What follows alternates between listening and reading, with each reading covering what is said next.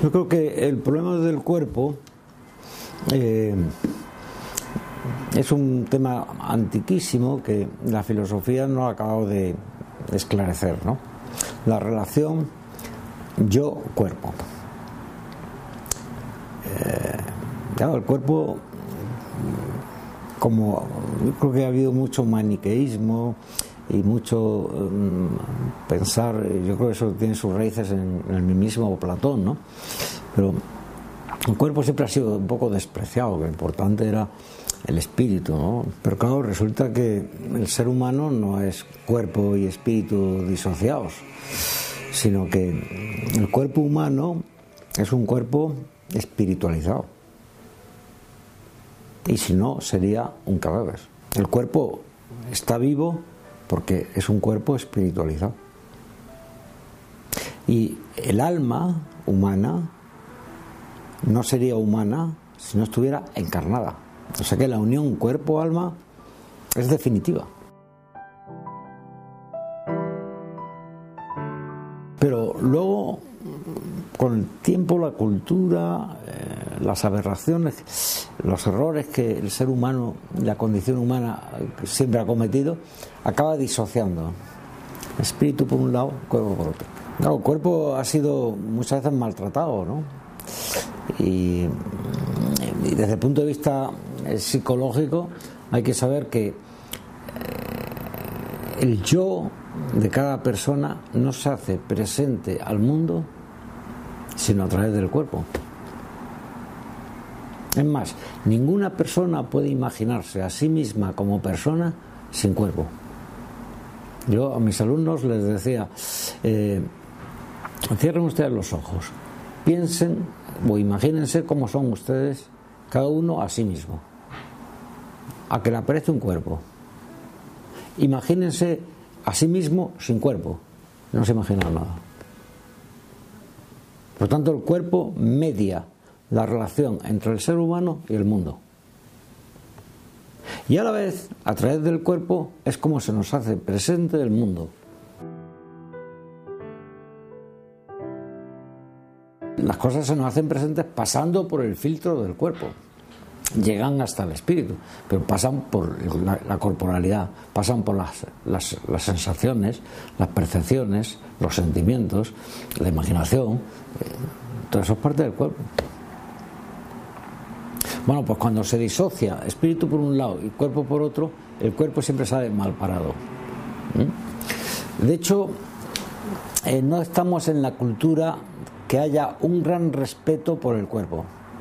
Cada uno por el cuerpo propio y además por el cuerpo ajeno. Esa cultura no existe hoy. Probablemente tampoco existió antes. ¿eh?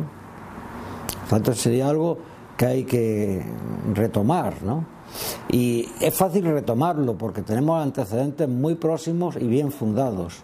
Eh, si no, cualquiera que se lea la teología del cuerpo de Juan Pablo II, San Juan Pablo II, y ahí aprende cantidad de cosas de lo que es el cuerpo y de cómo tratarlo.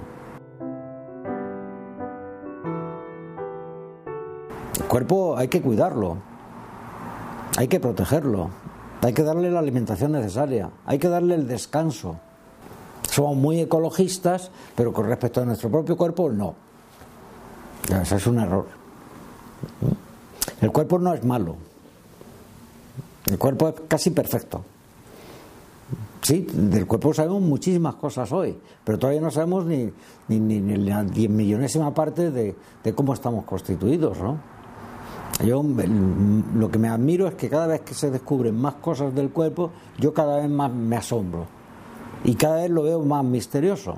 Claro, esto es una maravilla, ¿no? Es decir, eh, la cantidad de mecanismos que hay para regular todo, temperatura, eh, sangre, glucosa, colesterol, lípidos, cómo funciona el hígado, es una maravilla, es una maravilla.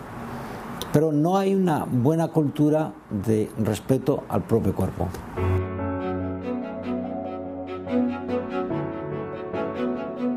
Bueno, entonces, ¿por qué se habla ahora de tanto del culto al cuerpo?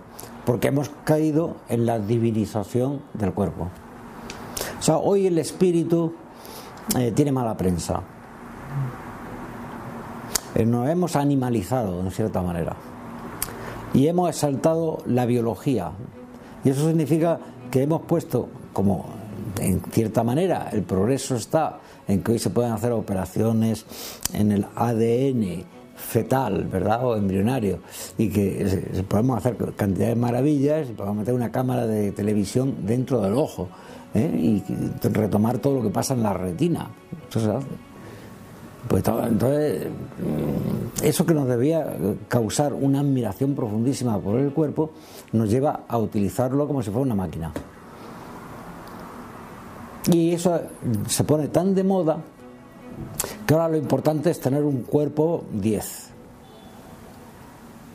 Entonces empiezan a aparecer títulos absurdos y otros muchos que podría decir que no voy a citar porque son horribles de, lo complejos que son, son muy técnicos y aburren a la gente. ¿eh? Pero claro, desde el macho alfa podemos hablar hasta las orexias más profundas que hay. ¿eh? Y en el fondo, ¿qué es? Que eh, hemos hecho de los cuerpos humanos como si fueran dioses. El cuerpo no es Dios. ¿Debo respetarlo? Sí. Lo que no debo es adorarlo.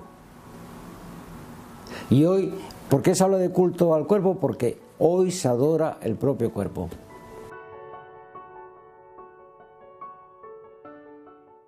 En una persona lo más importante es la intimidad, la interioridad, porque es donde asienta la subjetividad. Y es de lo que depende su carácter, su temperamento, su modo de comportarse, su capacidad de entender, su capacidad de dar. ¿Eso lo tendrá que hacer a través del cuerpo? Sí, pero eso no es el cuerpo.